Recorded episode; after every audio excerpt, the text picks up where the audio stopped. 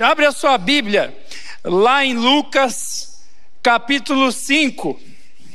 A palavra de Deus diz assim: Certo dia, Jesus estava perto do lago de Genezaré, e uma multidão o comprimia de todos os lados para ouvir a palavra de Deus. Viu à beira do lago dois barcos, deixados ali pelos pescadores que estavam lavando as suas redes entrou num dos barcos, o que pertencia a Simão, e pediu-lhe que o afastasse um pouco da praia. Então sentou-se e do barco ensinava o povo. Tendo acabado de falar, disse a Simão: Vá para onde as águas são mais fundas e a todos lancem as redes para a pesca. Simão respondeu: Mestre, Esforçamos-nos a noite inteira e não pegamos nada. Mas porque és tu que está, quem está dizendo isto, vou lançar as redes. Quando fizeram, pegaram tal quantidade de peixe, de peixes que as redes começaram a rasgar-se. Então fizeram sinais a seus companheiros no outro barco para que viessem ajudá-los. E eles vieram e encheram ambos os barcos ao ponto de começarem a afundar. Quando Simão Pedro viu isso, prostrou-se aos pés de Jesus e disse: Afasta-te de mim, Senhor, porque sou um homem pecador. Pois ele e todos os seus companheiros estavam perplexos com a pesca que haviam feito, como também Tiago e João, os filhos de Zebedeu. Tiago, aí. Tiago e João, os filhos de Zebedeu, sócios de Simão. Jesus disse a Simão: Não tenha medo, de agora em diante você será pescador de homens. Eles então arrastaram seus barcos para a praia deixaram tudo e o seguiram. Senhor Jesus, essa é a sua palavra e eu quero pedir em nome de Jesus, fala com a gente, que não seja eu, mas o Senhor falando, que se for para brilhar alguma coisa, que seja o brilho do seu espírito, que seja o nosso brilho nos olhos quando nós estamos na sua presença. Nós repreendemos tudo aquilo que não vem de ti e pedimos fala conosco em nome de Jesus. Amém. Amém. Olha aqui para mim, hoje a gente vai começar uma série de mensagens novas aqui no ministério, uma série chamada Chama. Sabe quando você manda alguém fala, oh, vamos fazer tal coisa, fala, chama, chama que o pai está indo, chama que o pai, o pai tá on. Deu uma engasgada aqui, aí vocês estão rindo na minha cara, né? Olha, tem uma menina morrendo ali no meio, coitado. Deus abençoe. Mas enfim, você fala, chama, cara. E hoje Jesus ele quer chamar você para algo maravilhoso. Ele quer te chamar para pescar. Quem aqui já pescou alguma vez na vida? Caraca, eu achei que ia ter menos gente, porque geralmente pesca não é uma coisa muito legal de se fazer. Quem gosta de pescar, levanta a mão. Vejo vários senhores e senhoras de 60 anos. E eu não gosto de pescar porque eu acho uma coisa meio sem graça. para ser sincero, você fica ali tal. O que eu acho legal da pesca é que geralmente você vai pescar num lugar bonito. Eu gosto da vista e tal. Agora, pescar é uma coisa meio sem, sem graça. Só que a pesca com Jesus tem graça. Porque Jesus transforma até as coisas chatas em coisas divertidas, em coisas sobrenaturais, em coisas maravilhosas. Esse texto que a gente leu é famoso e é conhecido por ser chamado de pesca maravilhosa. E a gente vai estudar o que aconteceu nessa pesca maravilhosa e nas próximas semanas a gente vai entender alguns chamados que Deus faz para mim e para você e que Deus fez na vida desses discípulos. E a primeira coisa que ele fez e que a gente está vendo aqui é que ele chamou eles para pescar. Jesus estava no começo do ministério dele, ele estava andando pela quebrada, tal. Imagina Jesus com os mantos assim andando. Você acha que Jesus andava igual nos filmes, olhinho azul? Nada. Jesus era judeu, ele era do Oriente. Talvez a pele dele devia ser parda. Ele era meio parecido comigo, que eu sou árabe, árabe e judeu é meio primo, né? Então, você acha que Jesus é aquele carinha de olho azul que você vê no filme? Cara, mentira, não é, tá? Aí imagina, Jesus andando lá, tal. E aí, só que ele já era um homem de Deus, ele já era um profeta do Senhor. E ele já estava pregando o evangelho e mudando a vida das pessoas. E a Bíblia diz que quando Jesus estava lá andando, as pessoas começaram a se amontoar em volta dele, de tal forma que uma multidão, a palavra aqui diz que uma multidão aglomerou-se em volta dele. Que saudade de aglomeração, né, gente? Quem quer aglomerar aí? Ô oh, Jesus, faz uma chuva de vacina essa noite.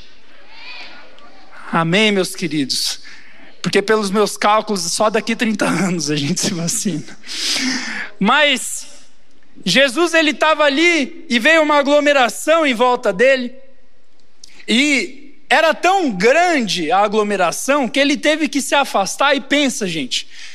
A Bíblia diz que multidões se juntavam ao redor de Jesus e Jesus não tinha microfone.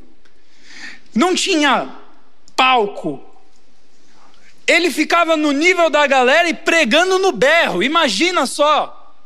E aí Jesus ele vê que não estava dando certo aquela pregação, as pessoas não iam conseguir ouvir ele, e aí ele vê um barco perto do lago que estava ali atrás dele, e aí ele pede para o dono do barco, que era Simão, a gente conhece ele como Pedro, porque depois ele recebe esse nome de Jesus, e Jesus pega o barco de Pedro, entra no barco de Pedro e prega de dentro do barco para as pessoas que estavam na praia. Cara era um mito, né?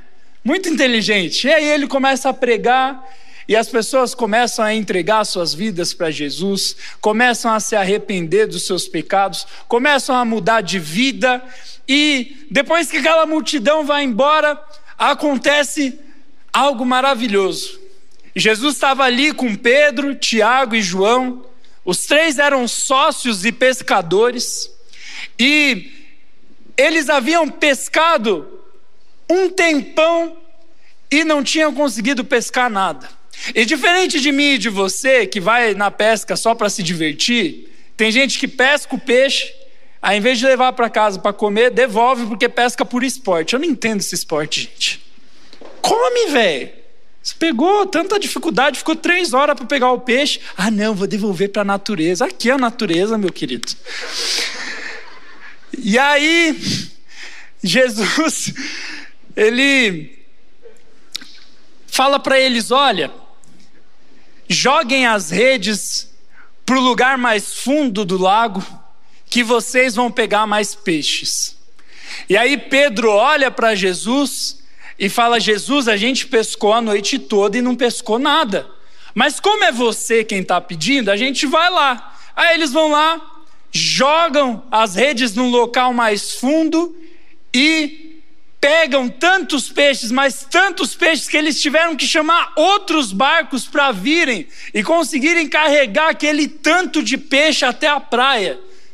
E aqueles homens ficam maravilhados porque foi um milagre. Pensa, Aqueles caras eram pesca pescadores, eu estou me engasgando hoje, né? Eram pescadores profissionais. Os caras viviam daquilo, eles não, não pescavam só por diversão, eles pescavam para viver. E eles faziam aquilo todo dia. E provavelmente desde muito pequeno, porque naquela época não tinha essa de, ah, vou fazer uma faculdade, depois eu vou fazer um estágio e depois eu vou trabalhar. Quando você começa a trabalhar, você já tem 29 anos. Lá não, o cara começava a trabalhar com 14, 15, então eles já deviam pescar há muitos anos. E aí chega um cara, do nada, e fala assim: Olha, vocês não, pecaram, não pescaram nada, mas se vocês forem mais fundo, vocês vão encher o barco de vocês. E isso acontece, é um milagre, por isso que é chamada de pesca maravilhosa. E a primeira coisa que eu aprendo com esse texto e que é importante para mim e para você é que Jesus quer nos chamar para vivermos coisas mais profundas. Repete assim comigo: eu vou. Mas repete mais alto que você não está no velório. Fala assim: eu vou. Eu vou. Mais fundo. Para mim isso é muito simbólico, porque aqueles homens estavam conhecendo Jesus pela primeira vez. E Jesus quis chamar aqueles homens para algo mais profundo, para viver algo mais poderoso, para sair da vida comum e monótona e ter uma vida cheia do Espírito Santo, cheia de aventura, cheia de alegria, cheia de tristeza também, mas com o consolo de Deus. E eu vejo que a gente está vivendo um tempo de monotonia. O que é monotonia? É quando está tudo muito parado, muito calmo, sempre a mesma coisa. A gente achou no começo da pandemia, eu lembro que minha família chegava e falava: não, daqui dois meses está tudo sus. Iludidos. E aí, é mais do mesmo. É mais do mesmo. E aí fez a célula online, aí a escola online. Aí o professor falando: abre a câmera, Zezinho. Aí você no banheiro, ai meu Deus! Levantando as calças. Ou saindo da cama assim, meu Deus. É ou não é? Deus está vendo. E cansa. E aí você vai estudar para a prova, você não entende nem o que o professor fala no online, aí você vai estudar, você fala, tem que estudar o quê mesmo? Aí você entra no grupo do WhatsApp, gente, o que vai cair na prova amanhã? A pior resposta é: do capítulo 10 até o 20. Aí você fica, por que Jesus? E é monotonia. Aí vai para o colégio ou fica em casa, dependendo de como está a dinâmica no seu colégio, e faz sempre a mesma coisa, sempre a mesma coisa. E eu tenho visto muitos adolescentes que falam que estão com tédio. No Twitter, você entra no Twitter e fala: Ah, meu dia está um tédio ou está cansado, e aí alguns no meio desse tédio, tem uns que são adolescentes que parecem senhores de 60 anos mesmo. Você vai conversar, e aí cara, como é que está a sua vida? Bem. O que você fez essa semana? Nada. E sua família? De boa. E vai tendo uma vida monótona, igual uma pescaria tudo quietinho, sem fazer nada. Alguns entram tanto no tédio que desenvolvem até uma depressão, uma falta de alegria. Quantos adolescentes vieram para mim porque estão e para mim e para a equipe, para os líderes adultos aqui do ministério, que estão cansados, estão ansiosos, não aguentam mais. Só que eu vim te dizer uma coisa: não é a pandemia que está fazendo isso com você. Como assim? Claro que é a pandemia. Eu vi muitos adolescentes falando: não, a pandemia está me deixando ansioso. E o cara está assim. Claro, a pandemia ela mexeu com a gente, mas para mim a pandemia ela só aumentou coisas que já existiam dentro de nós. Se eu era uma pessoa que estava longe de Deus, mas eu não percebia isso por causa da correria, tem adolescente aqui que tem uma agenda mais cheia que eu, faz balé, futebol, basquete, jiu-jitsu, leva o cachorro para passear, faz não sei o quê, e não sei o quê. Aí os pais vêm, pastor, meu filho está longe de Deus. E eu penso, por que será, querido? Piazinho não tem nem tempo para respirar. Se tem algum pai vendo aí, se, tua agenda, se a agenda do teu filho é uma loucura e ele está longe de Deus, talvez a culpa seja sua. Pais que estão em casa me ouvindo, pelo amor de Deus, deixa o teu filho ter compromisso com Jesus. Mas aí acabou a correria, e aí você ficou parado. Acabou o balé. Você não faz mais jiu-jitsu com a sua avó. Tem sempre aquela desculpa, vou levar minha avó no jiu-jitsu. Na minha época tinha essa desculpa, não sei a sua. Mas, cara, Aí parou tudo, e aí o vazio que já existia e que só era preenchido com atividades, ele aparece. Ou o vazio que era preenchido por pessoas, por festas, pelos crushes, pelos ficantes, porque agora não dá mais para beijar, né? Aí tá na seca, aí sua vida tá ruim. E aí vem o vazio, aí vem o tédio, aí vem a depressão.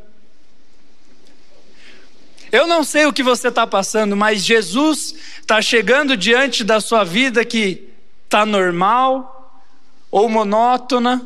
Talvez sua vida normal seja até uma boa vida, mas ela não tem nenhuma novidade. Jesus está te chamando para ir mais fundo, para viver uma vida mais profunda, mais alegre, mais feliz, mais viva, mais triste. Como assim, pastor? Você quer que eu seja triste? Porque eu vejo adolescentes tristes porque evitam a tristeza a todo custo.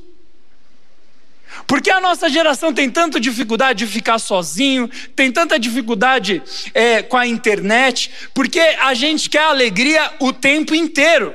Então eu entro no YouTube para ter alegria, eu entro no TikTok para ver coisas engraçadas, eu vou na escola para me divertir com os meus amigos, e aí a vida acaba virando um tédio porque eu não me permito nem viver as coisas chatas.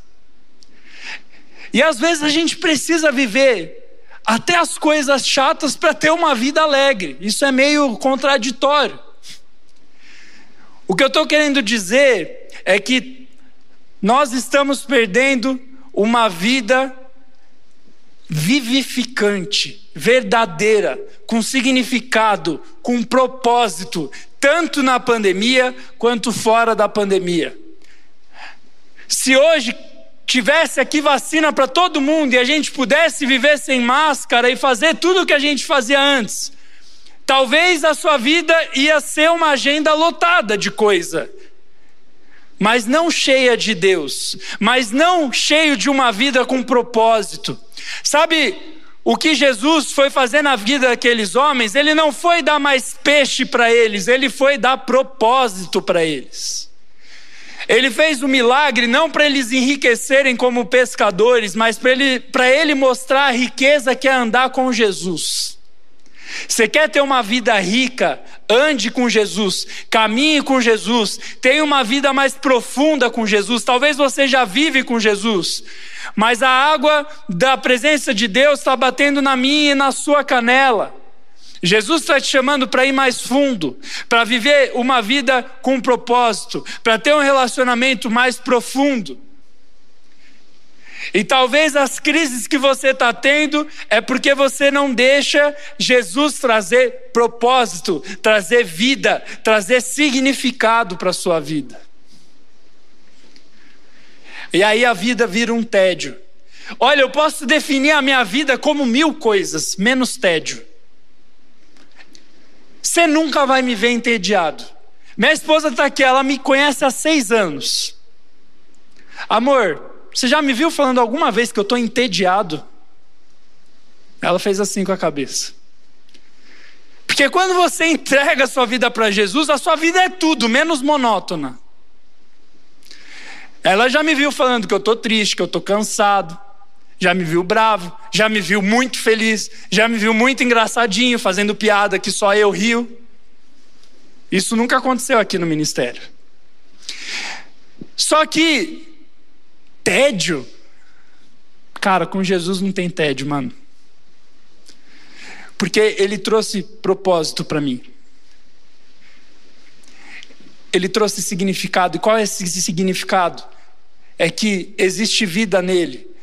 Ele morreu pelos meus pecados. Ele levou sobre os ombros dele na cruz os meus erros, os meus arrependimentos, a minha depressão, a minha tristeza, a minha ansiedade, tudo aquilo que me aflige. Ele levou na cruz. E ele tomou sobre si, e no terceiro dia ele ressuscitou e falou: Se você entregar a sua vida para mim, assim como eu ressuscitei e tenho uma vida nova, você vai ressuscitar e viver de novo. Aquele que tinha os ombros encurvados com o peso, hoje anda com a cabeça erguida, porque Jesus ergueu a cabeça. E eu vejo adolescentes que andam com a fronte assim, ó, que mal percebem, adolescentes encurvados, e não só fisicamente, mas com a tristeza no olhar, está faltando brilho no olho de Jesus. Vai pescar com Jesus, cara. Vai pescar com Jesus. Vai mais fundo. Vai criar um relacionamento com Deus. E sabe o que é interessante? A ideia para essa pregação veio porque anteontem eu estava assistindo Thor. Quem já assistiu Thor aí? Eu estava assistindo Thor Gosto muito, é um dos meus prediletos da Marvel, tá assistindo Thor Ragnarok. E tem uma parte muito legal daquele filme. Vou dar spoiler se você não assistiu, mas também tá 300 anos aí. Se você não assistiu, não sou eu que estou dando spoiler. Ele estava lá, para você que não sabe, o Thor é aquele herói que tem um martelo e é o deus do trovão. E ele pega o trovão e dá nos inimigos. E aí, naquele, nesse filme, ele vai enfrentar a irmã dela, é um, dele é uma é uma série de coisas na história que eu não vou entrar em detalhes, mas ele chega para enfrentar a irmã dele. E aquele martelo é super poderoso.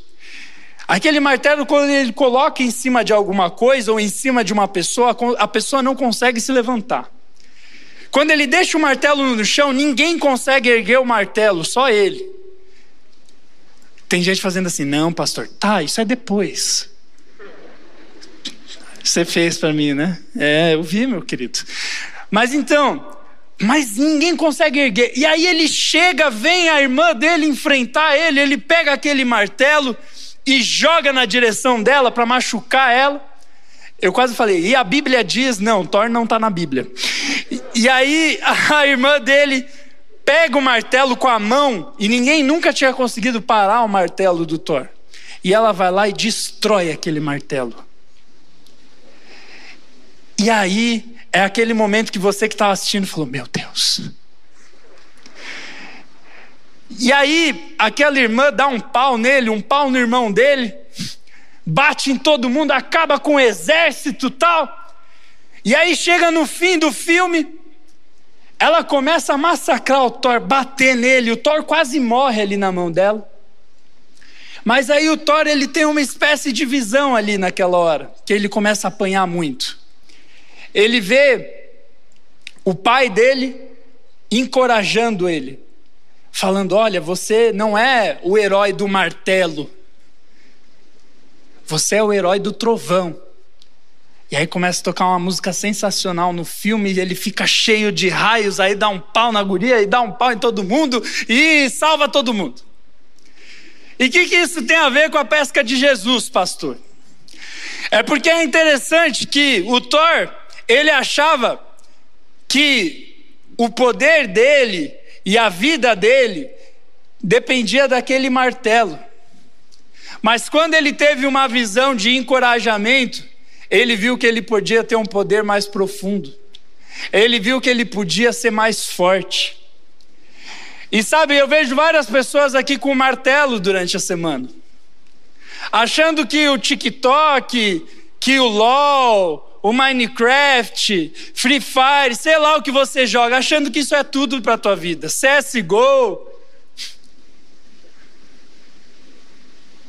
Mas esse é teu martelo, cara. Pastor, existe uma parada mais massa que PlayStation 5? Existe. Talvez você nunca tenha experimentado, mas quando você entra na presença de Deus, cara, é indescritível. É indescritível. Não tem como eu descrever. Tem adolescentes que falam: "Como que é a presença de Deus? Como é que, como é que eu escuto? Como é que não tem como descrever?" Porque quando você tem um relacionamento profundo com alguém, são coisas que só você e essa pessoa sabem. Não queira ter o meu relacionamento com Deus. Não queira ter o relacionamento com Deus de outro pastor, de outra pessoa. Tenha o seu relacionamento com Deus. Você quer entender o que é entrar na presença de Deus? Você quer descobrir algo maior que te dê propósito? Comece a buscar Deus, vai mais fundo, leia a Bíblia, ore. Mas, pastor, eu leio a Bíblia e Deus não fala comigo. Quanto você lê? Como você lê? Tem gente que vai ler a Bíblia e, cara, lê uma semana, aí Deus não fala nada, ou a pessoa acha que Deus não falou nada e a pessoa para de ler porque Deus não existe, que Deus não fala, meu querido. É profundidade. Vai mais fundo ora mais, lê mais, jejua mais, e aí você vai descobrir a pesca maravilhosa. Deus vai te visitar. Quantos querem ser visitados por Deus aqui? Eu quero. E hoje eu vim te convidar junto com Jesus. Jesus está nos convidando, Jesus me convidou. Jesus falou para mim essa semana, Tari, que você está com a água na canela.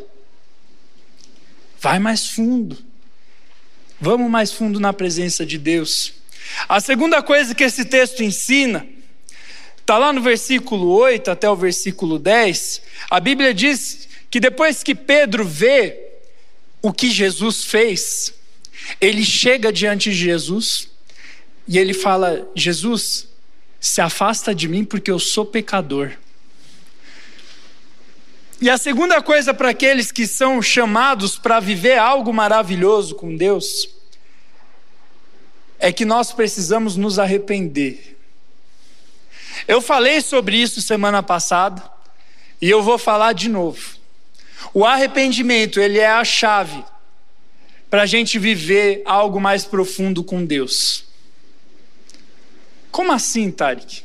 A Bíblia diz que Jesus fez aquele milagre, e aí quando Pedro ele percebe o quão grande era Jesus, o quão poderoso era Jesus, o quão amoroso era Jesus, porque Jesus sabia que eles tiveram dificuldade para pescar e que eles iam ter provavelmente dificuldades nas finanças, e também ele viu Jesus pregando e amando as pessoas, e ele viu que Jesus era tão amoroso que ele não era digno de estar na presença de Deus. E se nós queremos viver mais de Deus, a gente precisa fazer igual Pedro, se ajoelhar diante da presença de Deus e falar: Deus, eu não sou digno de estar aqui, eu sou pecador. Sabe um problema da nossa geração? E você vê que eu sempre falo nossa, eu me incluo em tudo, porque eu sou da geração de vocês.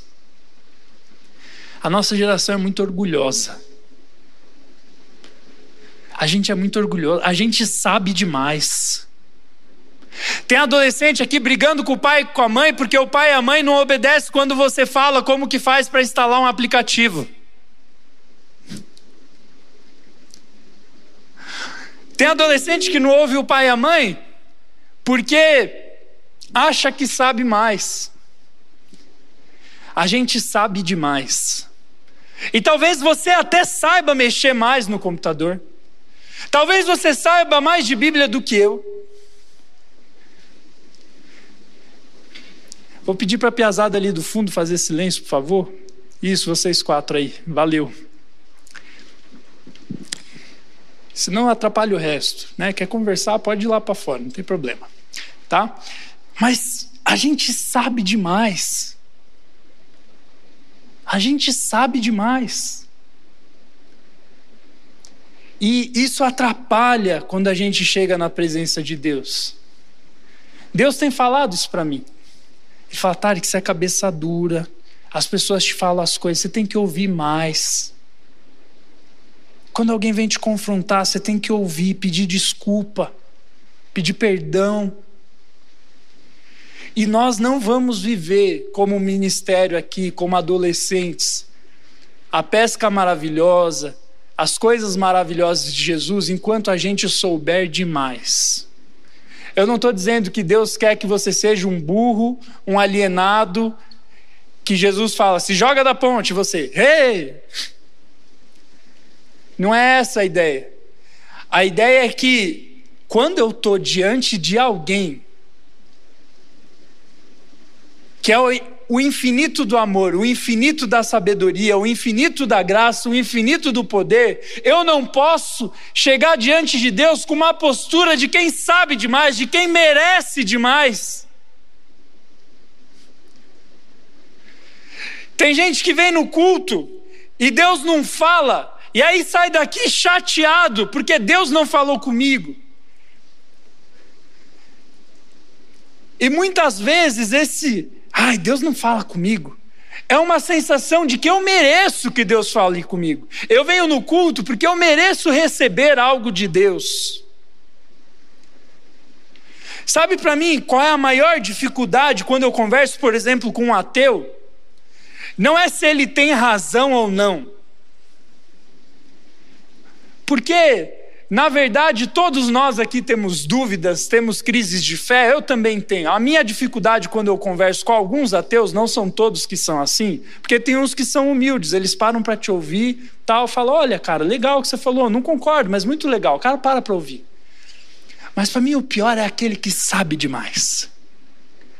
Que fala: "Prove". Eu sei que Deus não existe. Cara, mesmo se você não crê em Deus, nós somos, diante do universo, uma poeira. Quanto mais eu vejo aqueles negócios da NASA e tal, que eles começam a descobrir novas galáxias, novos planetas, novas coisas, e existe não sei quantos sóis, e pode ter vida não sei aonde, eu olho para aquilo e eu falo, eu sou pequeno demais. E Pedro, quando ele vê Jesus fazendo aquilo, ele nota que ele estava diante desse Deus que criou as galáxias, que criou o universo. E não importa se Pedro era uma boa pessoa ou não, ele não estava nem aí para o orgulho dele. Se ele sabia pouco, se ele sabia muito, se ele era pobre, se ele era rico. Quando você está diante de Deus, nada mais importa, não importa mais quem eu sou não importa as roupas que eu uso,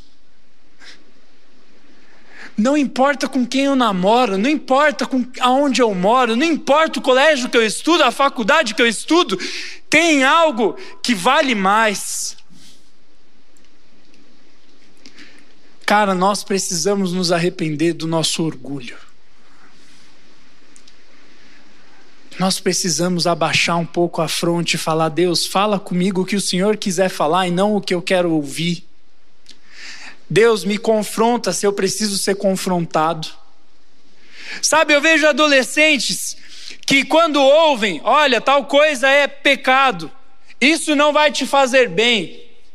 Eu não estou dizendo para você acatar tudo que te falam, você tem que duvidar. Você tem que instigar, você tem que perguntar, mas com amor.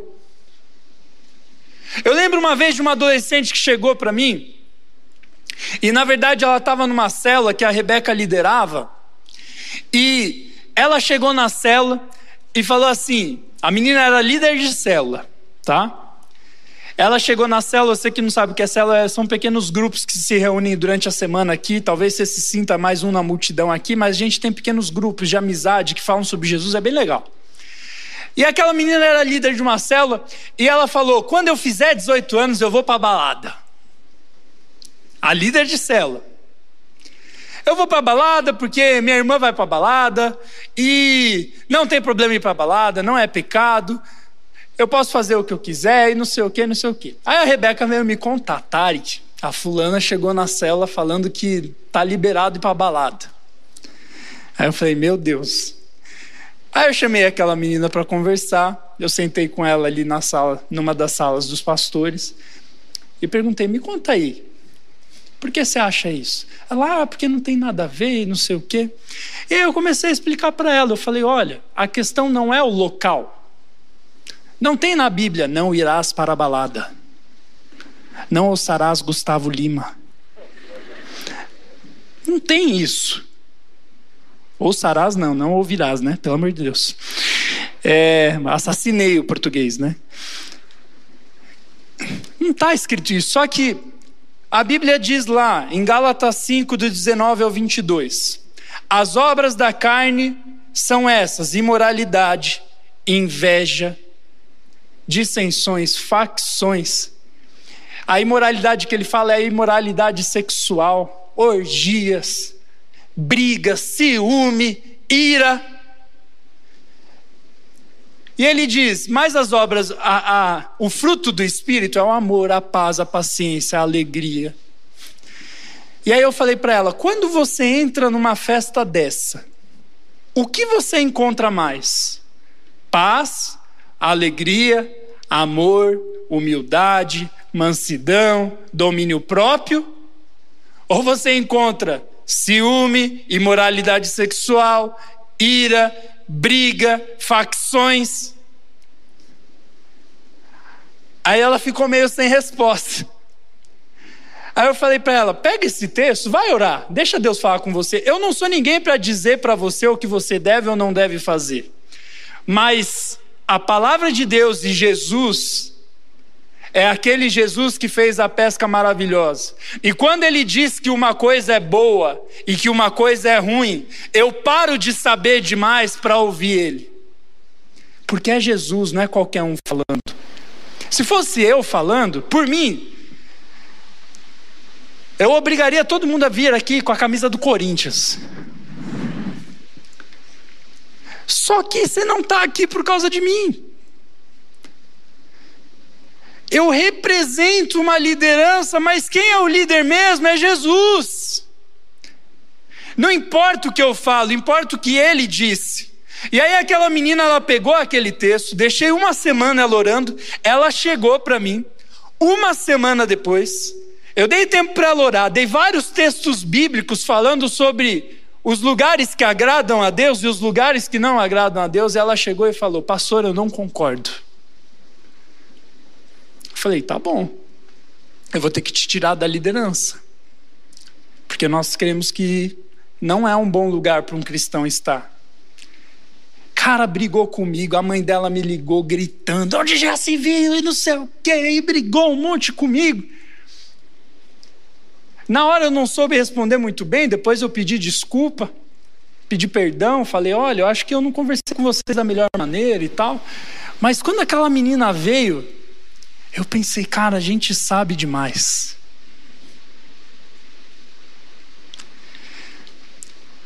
Se você não quer seguir a Bíblia, não precisa estar nem aí para o que Jesus fala. Mas agora, se você quer seguir a Bíblia, não distorça a Bíblia para ela ser aquilo que você gostaria que ela fosse. Aquela menina queria continuar seguindo Jesus, mas fazendo coisas que a palavra de Jesus diz para não fazer. E aí eu vejo pastores e pessoas defendendo coisas que a Bíblia não defende. Ah, porque homossexualidade não é pecado. É pecado sim. Ah, porque sexo antes do casamento não é pecado? É pecado sim, segundo a Bíblia. Se você não acredita na Bíblia, beleza. Agora, se você acredita na Bíblia, não diga que a Bíblia diz uma coisa que ela não diz. Mas, pastor, esses valores, eles são tão ultrapassados, pastor. Quem somos eu e você para chegar diante de Jesus e falar que ele é ultrapassado? Meu querido, Jesus é tudo menos ultrapassado. Mas, pastor, então por que ele fala isso? São dois homens que se amam, são duas mulheres que se amam. Jesus não pregou o amor? Jesus pregou o amor, mas Jesus, quando Jesus diz, não faça isso e faça aquilo, eu falo isso toda semana. Não é porque ele é chato, quer privar os outros do amor, quer ser machista, taxista, racista, calvinista sei lá o que, que tudo tem isso agora. Não é por isso, é porque Ele quer cuidar de você. Quantos adolescentes eu já vi conversar, homossexuais, meninas homossexuais, meninos homossexuais, bissexuais, agora tem 500 nomes que eu não sei mais. Quantas vezes eu já fui conversar e essas pessoas sofrem. Sofrem. E não só com o julgamento dos outros, porque está errado quem julga. A igreja é um lugar que tem que receber sim. Eu quero receber sim. Pode trazer seu amigo, sua amiga homossexual, seja o que ela, como ela se denominar, pode trazer, a gente vai receber, a gente vai amar, a gente vai abraçar, a gente vai cuidar. Quantos meninos eu já cuidei durante muitos anos? Teve um cara que eu tinha um amor tão grande por ele, porque eu gostava daquele piá. Ele era muito gente fina. Só que eu sabia que esse estilo de vida não fazia bem para ele. Porque geralmente esses meninos essas meninas foram abusados por alguém, por um tio, por um primo, por um amigo mais velho, tem marcas traumáticas, difíceis, que aí não se consegue se relacionar com o sexo oposto por causa de um trauma, não por causa de uma escolha. Tem gente que fala, não, a gente escolhe o que a gente quiser e não sei o que. Cara, desculpa, ninguém nasce gay. Nasce homem e mulher. Agora, o que acontece depois, os traumas que vêm depois, isso mexe com a vida da pessoa. Só que, se Jesus diz que isso não faz bem, é porque não faz bem. E cara, eu já vi o quanto não faz bem. Eu não estou aqui falando para a gente julgar, apontar o dedo, falar mal e etc. Não é isso, a gente tem que amar, porque nós somos tão pecadores quanto. Ninguém é mais pecador do que ninguém. Por que, que eu estou gastando tanto tempo nesse assunto? Porque tem gente que quer saber mais do que Jesus. Se você não crê na Bíblia, beleza, mas se você crê, cara, curva a sua fronte e fala: Jesus, eu não entendo, me parece ultrapassado, mas eu sei que o Senhor não é ultrapassado. Fala comigo, por que, que isso é pecado? E aí Deus vai ministrar no seu coração. E outra, começa a cuidar de gente que você vai ver.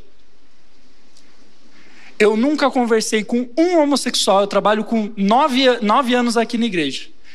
Eu nunca conversei com um homossexual que não estava sofrendo. Nunca.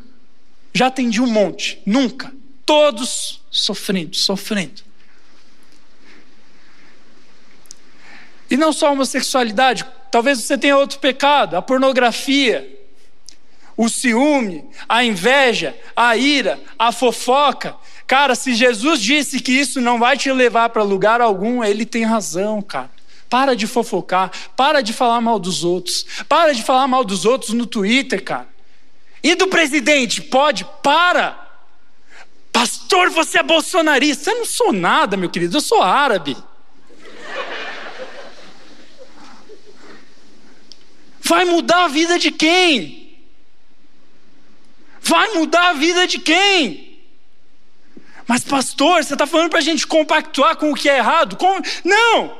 Quando alguma tiver, coisa estiver errada, fala que está errada, mas não direciona isso a uma pessoa, porque as pessoas erram. Talvez se eu e você fôssemos presidentes, a gente ia ter outro erro que ia estar tá escancarado para o Brasil.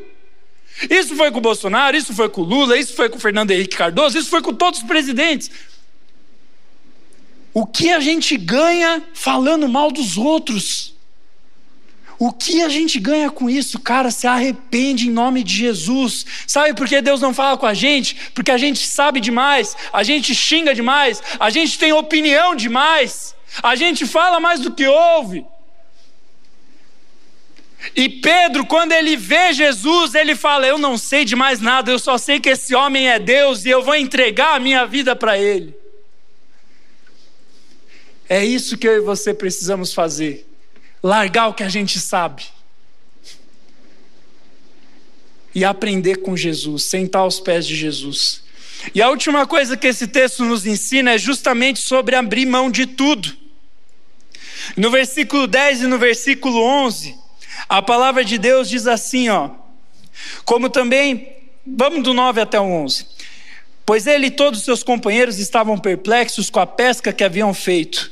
Como também Tiago e João, os filhos de Zebedeu, sócios de Simão. Jesus disse a Simão: Não tenha medo, de agora em diante você será pescador de homens. Eles então arrastaram seus barcos para a praia, deixaram tudo e o seguiram.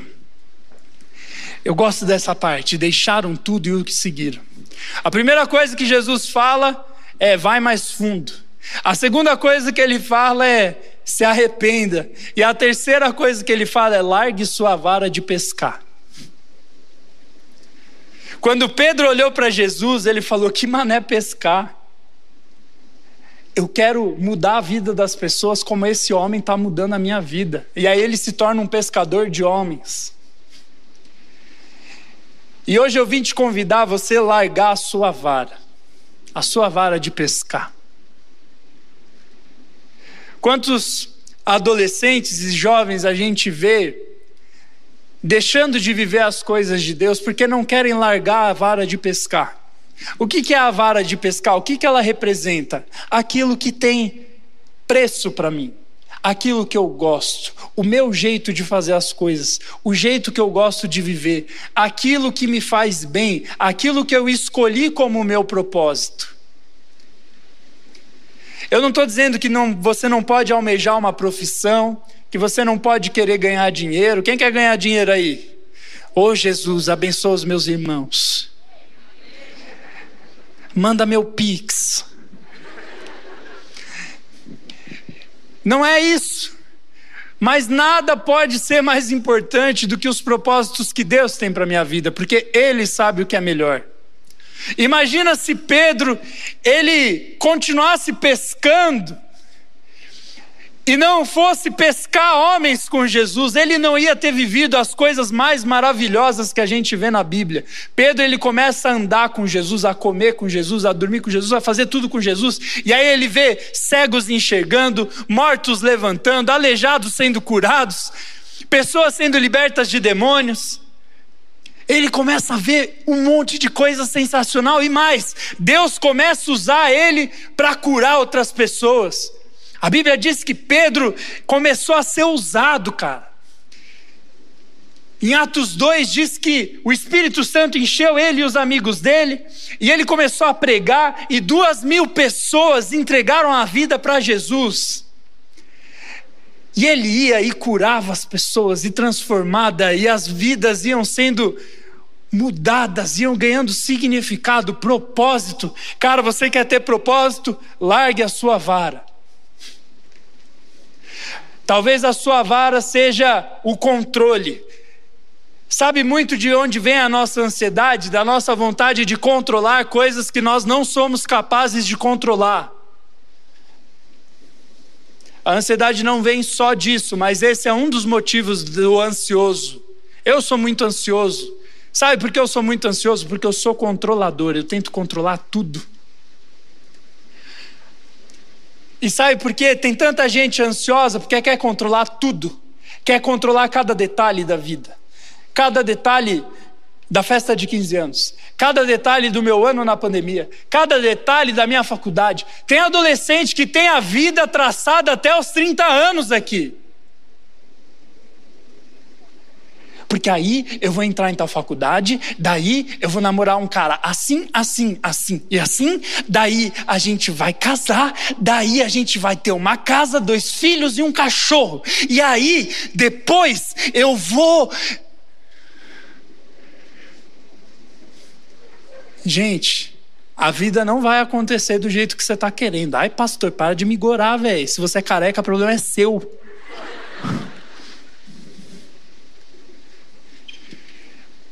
Mas, cara, quem é mais velho aqui sabe que não dá para ter a vida toda certinha. Você pode planejar, não é errado planejar. A gente planeja os cultos aqui, mas tem vezes que se eu não deixo o Espírito vir e mexer nas coisas que a gente está fazendo, ele não vai se manifestar. Talvez seja um culto bonito, um culto espetacular, com uma banda espetacular, com um cara espetacular, com dinâmicas espetaculares, mas que Deus não tá, porque a gente não dá espaço para Deus agir. Deus está dentro dos seus planos. Deus está dentro dos seus planos. Você já entregou os seus planos para Deus? Entrega na mão de Deus, cara. Sabe, eu lembro, eu vou contar, eu vou te expor aqui, Rê. eu lembro que a Rê, antes de namorar comigo, ela tinha uma lista do que ela queria no namorado dela. Me lembra a lista, tá, amor? Por favor, tá? Ela queria um cara muito crente, que não fosse pastor, cabeludo. É verdade. Ela queria um cara com cabelo do Zac Efron.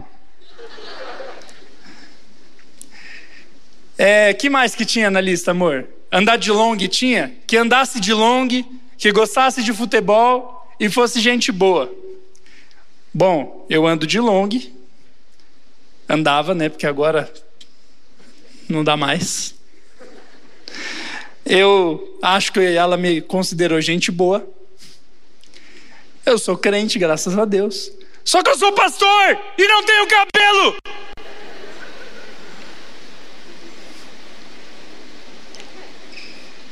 E aí? Eu também fiz a minha lista. Teve coisas que cumpriram e teve coisas que não.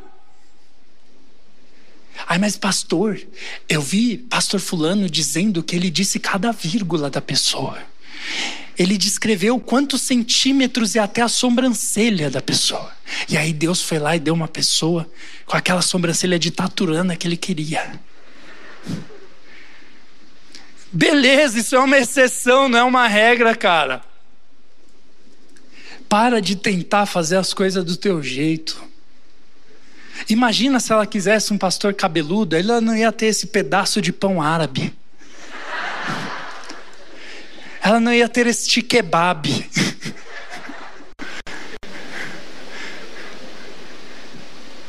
Cara, ainda bem que a Rebeca não é do jeito que eu pedi. A guria que eu pedi para Deus era uma idiota. Sério? Eu pedi uma Barbie crente. Que andasse de long. Você já viu Barbie andando de long?